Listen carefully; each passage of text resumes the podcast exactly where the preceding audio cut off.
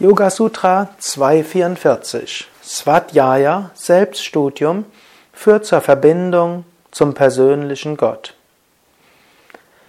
Ich hatte schon zu Anfang des zweiten Kapitels über Svadhyaya in einem anderen Sinne gesprochen. Selbststudium im Sinne Studium des Selbst, Selbsterkenntnis, Dinge verstehen, Situationen verstehen, sich selbst verstehen.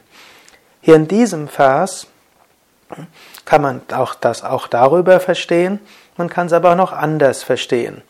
Zum einen, Studium des Selbst führt zur Verbindung zu Gott, hm, zu Devata, hm, und zwar einer liebevollen Verbindung zu Gott.